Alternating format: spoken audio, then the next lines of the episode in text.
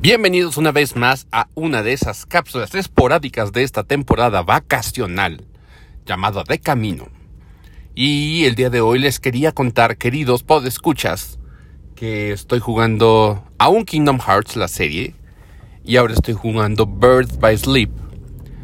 Yo, siendo yo, víctima del capitalismo y la mercadotecnia, pues compré la recopilación de Kingdom Hearts para Xbox que solamente existe en, digital, por supuesto, para mi gran pesadumbre y horror.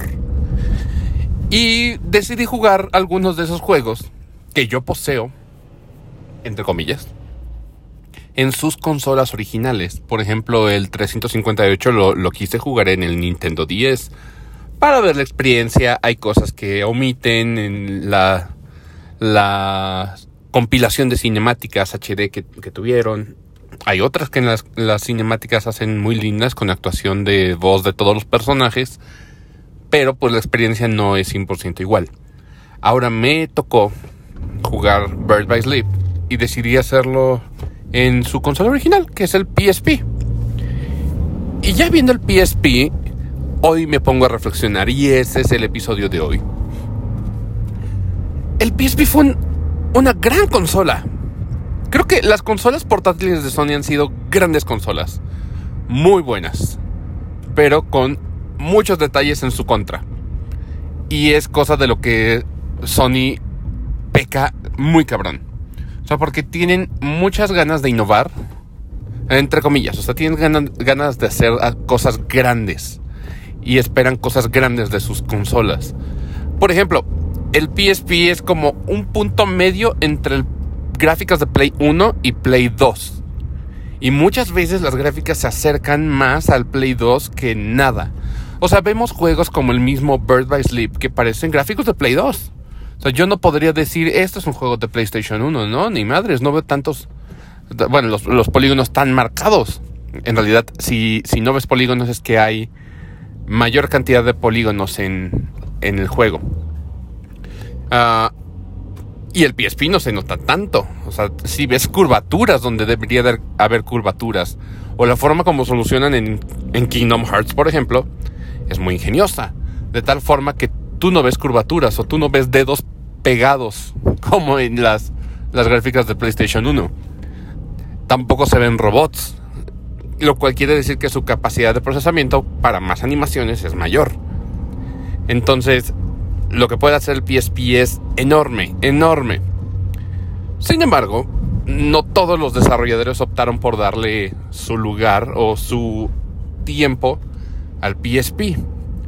Porque tenían otra plataforma en aquel entonces donde podían explayar su creatividad gracias a que la otra consola, a pesar de ser menos fuerte, menos poderosa gráficamente, les tenía una pantalla táctil con lo cual podían hacer cosas muy interesantes.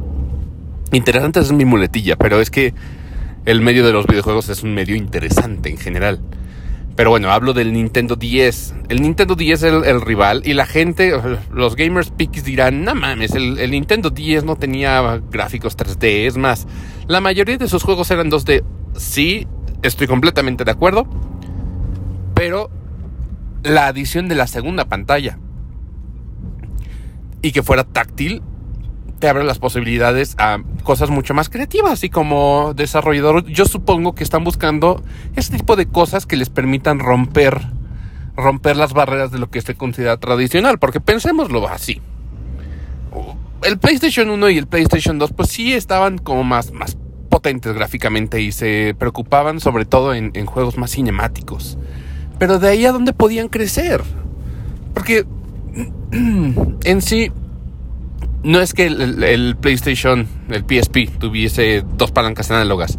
Los shooters que, se estaban poniendo de moda en la época del, del 360 y de PlayStation ya 3, solamente funcionaban con dos palancas y este solamente tenía una. Estaban limitados en este sentido, tenían menos gatillos y demás. Entonces tenían que ser juegos portátiles, pero que se sintieran como juegos de una consola de sobremesa. Y eso está difícil. ¿Por qué está difícil? limitar las capacidades del desarrollador. Yo siempre le he dicho el control hacia el juego.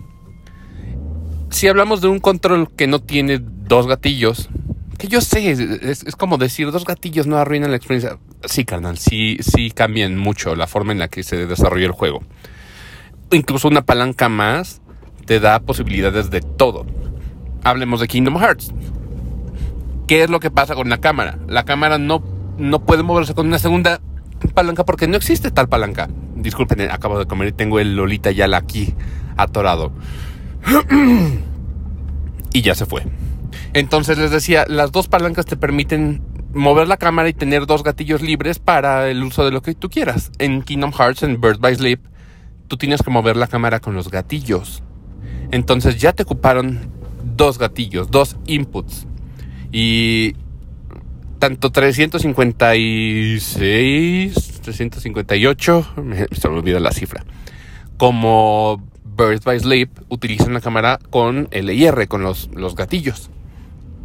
Entonces, ahí ya te bloquearon los, los inputs. O sea, tienes que, hacer como ciertas cosas para, para ciertas acciones. Por ejemplo, para enfocar un enemigo. En, en, uno tienes que apretar dos veces la R y en otro tienes que apretar los dos juntos. Y tienes que hacer inputs así medio revueltos como para que funcione. Y sí puede funcionar, por supuesto que sí. Pero imagínate lo limitado que estás con dos gatillos menos, una palanca analógica menos, y eso le ha de haber sucedido a muchos desarrolladores. Por ejemplo, ¿por qué no tenemos muchos Assassin's Creed en portátiles? Pues porque no tienen lo que se necesita para un juego de mundo abierto. Un, juego de mundo abierto sí requiere que muevas la cámara. Y, y, eso te da control sobre tus entornos, que realmente esa es la finalidad de un juego de mundo abierto. Grand Theft Auto 3 la necesitaba, sí. Sí, y aunque pues todavía estábamos en pañales con lo que se refiere a, uso de cámara con palancas, pues se siente una, una limitante muy severa en este sentido. Entonces, uh, que los desarrolladores que estaban enfocados tal vez en hacer juegos más grandes les pidieran hacer juegos para una consola sí potente, pero eh, limitada y también no tan vendida como el Nintendo 10, pues les pone muchas trabas. Entonces, si hablamos de la cantidad de juegos que existían en, en 10 a comparación con los que existían en PSP, la verdad es que en ambos son muchos, pero los, los realmente buenos son muy pocos en PSP. Entonces, siempre ves listas y hay gente que se quiere extender hasta los 100 mejores juegos de PSP. Eh, te, están, te están tomando el pelo. No hay manera de, de agarrar 100 juegos de PSP y decir, tienes que jugar estos antes de morirte. No hay, no, no es, no hay forma. O sea, yo podría enumerarlos. ¿Qué juegos de PSP podrías jugar antes de morir? Sí, Bird by Sleep, Metal Gear Solid y no Portable Ops. A mí no me gusta tanto Portable Ops, yo soy de Peace Walker. los God of War. Dante's Inferno es un, un, buen port. A mí me gusta ese tipo de, de ports, ya lo he dicho antes. Está Patapon. Está Dissidia, que es imperdible. Juana de Arco, John Doc de Level 5, muy bueno. Mm, puedes jugar el, Final Fantasy Tactics. El Crisis Core, por supuesto, hablando de Final Fantasy. Persona 3. ah, ah los personas. Es que Persona 1 y 2, las versiones de PSP son, son saltables, ¿eh? No podría recomendártelas a full. Así que digas, imperdibles, imperdibles. Tal vez no, ¿eh? Entonces, ¿se dan cuenta de lo que me refiero? O sea, me está costando ya este punto de encontrar más juegos de PSP que requieras jugar. Porque Liberty City Stories y Vice City Stories, que son spin-offs de Grand Theft Auto en 3D, pues ya se ven pinchezones. Ya necesitan una hipermanita de gato. Y eso no lo van a hacer. Uh, y el Chinatown Wars, hay, hay, un tercer Grand Theft Auto en PSP que se llama Chinatown Wars, pero, pero, y aquí está un gran pero, ese conviene más jugarlo en Nintendo 10. Y me estarán diciendo los fans de, de, Sony, pero ¿cómo? ¿Cómo vas a recomendar más la versión de 10? Sí, carnal. Porque ahí implementaron unos pequeños minijuegos con pantalla táctil y además un estilo gráfico cel shaded, como de cómic, que lo vuelve muy encantador. A diferencia del de PSP que simplemente, pues sí, se ve todo como ligeramente más realista, pero es un, es un gran Theft Auto de vista aérea. No te vas a perder de mucho, la verdad. Y, y, ya.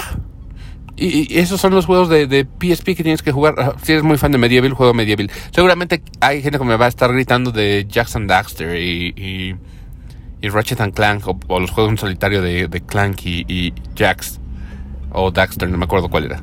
Pero pues son limitados, son muy poquitos. Si hacemos una lista de los de 10 normal, que, que son grandes juegos y grandes joyas del Nintendo 10, creo que se pueden recolectar muchos más. Y eso es a lo que me refiero. Los desarrolladores optaron por darle más vida al 10 gracias a la liberación y conjunto de, de posibilidades que, que tiene la misma consola. Tiene una pantalla táctil que le da muchos inputs más. Entonces, uh, el PSP es una consola muy subvalorada porque en su tiempo fue menos vendida que el, que el 10. Por poquito, ¿eh? Porque sí, el hecho de que fuera la primera consola portátil de Sony lo vuelve muy relevante. Y es algo muy similar con lo que sucede en el, en el PS Vita. En cuanto a hardware se refiere, ambos son potentes para su época. Pero ambos tuvieron como ciertas limitantes en cuanto a hardware que los lo volvía poco atractivo. Por ejemplo, ambos intentaron tener una memoria exclusiva que no servía para otra cosa más que ese sistema. En el caso de PSP necesitabas una Memory Stick Duo, que era la tarjeta de memoria de, toda la marca Sony.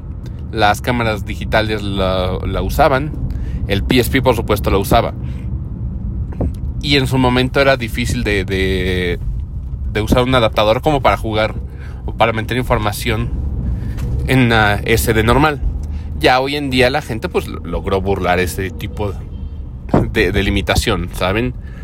También lo que le afectó duro al PSP es que encontraron cómo hackearlo muy rápido. Y me refiero a muy rápido. Entonces la mayoría de los, de los PSPs están hackeados y creo que conviene bastante hackearlos. ¿Por qué? el formato de los juegos era una especie de mini disco llamado UMD, que no era un disco como tal, era un disco dentro de una carcasa de plástico que, según lo protegía, pero he visto muchos UMDs rayadísimos y el lector frecuentemente se descompone. Entonces también es muy común ver lectores de PSP que ya no funcionan. Entonces, ¿cuál es la forma más, más práctica de jugar en tu PSP? Pues por supuesto, meterle los juegos digitales. ¿Cómo puedes hacer eso? Solamente hackeándolo. ¿Se pueden comprar digitales los juegos? Sí, por supuesto. Pero... Bueno, se podían comprar, sí, por supuesto. Pero es 2021, casi 22, por lo tanto, ya los juegos no se pueden comprar digitalmente. Entonces la única forma de meterle juegos a estos PSPs ya abandonados es por piratería. Y Luego llegó una revisión del, del, PSP llamado PSP Go, que se enfocaba en juegos digitales. Entonces no tenía lector de UMDs. También los UMDs eran medio difíciles de transportar porque pues no son discos. Son mini discos, son muy delgados.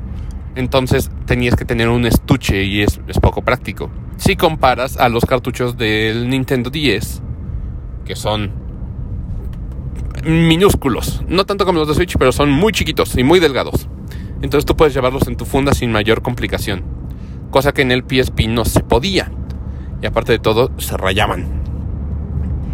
Al Vita le pasó exactamente lo mismo en cuanto a el formato de los, de los cartuchos. Era muy similar a una tarjeta SD. Pero la memoria, la maldita memoria. Gracias a que pudieron en su momento piratear y, adaptar la memoria del, Memory Stick Duo, Sony dijo voy a hacer una memoria que solamente sirva con el PS Vita y para nada más. Y aparte de todo va a ser una memoria bien pinche cara. Entonces sacó las memorias de PS Vita que aún en la actualidad se venden carísimas. Casi una memoria de 64 GB te está saliendo en media consola. O sea, te hablo de 1200 pesos, una cosa así, una barbaridad así Cosa que por 1200 pesos yo creo que te compras una, una eh, micro SD enorme. También lo hicieron muy difícil de piratear porque estaban ciscados de la época del PSP. Que por supuesto, ya hoy en día, como dejaron de darle soporte al, al PS Vita, pues ya la gente se puso a, a craquear el código sin que Sony estuviese cambiándolo con sus parches, ¿verdad? Entonces, hablando de la actualidad, sí es viable hackear una de esas consolas y hasta es mm, recomendable porque muchas de esas requieren parches posteriores como lo es la costumbre ya en estos tiempos. Entonces no solamente es que tengas tu cartucho y ahí venga toda la información, sino que aparte de todo tienes que descargar un parche posterior. Para eso pues mejor todo digital. Pero la tienda de PSP también creo que está por morir o ya murió. Entonces, mm, la única forma de darle vida a estas consolas, pues es a, partir de la piratería y craquearlo y los homebrews. Que sí es, es ilegal y sí es bla bla bla bla bla, pero Sony ya ahorita a estas alturas no le importa. Pero regresando al punto del, del episodio es, ¿fueron grandes consolas? Claro que sí, campeón. Y no lo digo con sarcasmo, de verdad fueron grandes consolas. Yo le di muy buen uso a mi PS Vita. Me la pasé muy bien. Tengo un PS Vita que está todo roto de la pantalla. lo compré muy barato. Y, jugué cosas muy divertidas en él, como el Persona 4 y, y así. Pero, pues ya hoy en día comprarte un PSP o un PS Vita, pues sabes que tienes que hackearlo. Pero los juegos que tienen son interesantes, o sea, porque dentro de los pocos desarrolladores que quedaban que querían desarrollar para la consola, hicieron trabajos muy creativos. Por eso tenemos experimentos tan bonitos como Patapón, Loco Roco, Lumines y esas adaptaciones de, juegos de consola casera como el Kingdom Hearts, el Bird by Sleep, que fue diseñado para los controles de PSP. Entonces, mm, fue, fue, una generación interesante para, para Sony Solamente que Sony no aprende de sus errores. Aprende de los demás y aprende mal. Soy hater de Sony. Sí, apedrenme. ¿Siento sus pedradas? No, no las siento. Pero bueno, esa es la conclusión del episodio de hoy. Las consolas portátiles de Sony son, son buenas, sí, por supuesto, son maravillosas. Puedo regresar a ellas sin ninguna bronca hoy en día y lo estoy haciendo, con mucho gusto. Y le recomendaría a la gente que lo hiciera, sí, si encuentras un PSP a buen precio, adelante, hackealo con todo gusto. Yo soy, yo soy pro emulación, pro ah, hackear las consolas, siempre cuando sean consolas viejas y, sepas que es la única forma de darles vida. Pero bueno, he llegado a mi destino. Muchas gracias por escucharme en esta mini cápsula de De Camino A. Y nos vemos en las próximas emisiones de lo que sea que produzca En Shape Boombox. Hasta la próxima.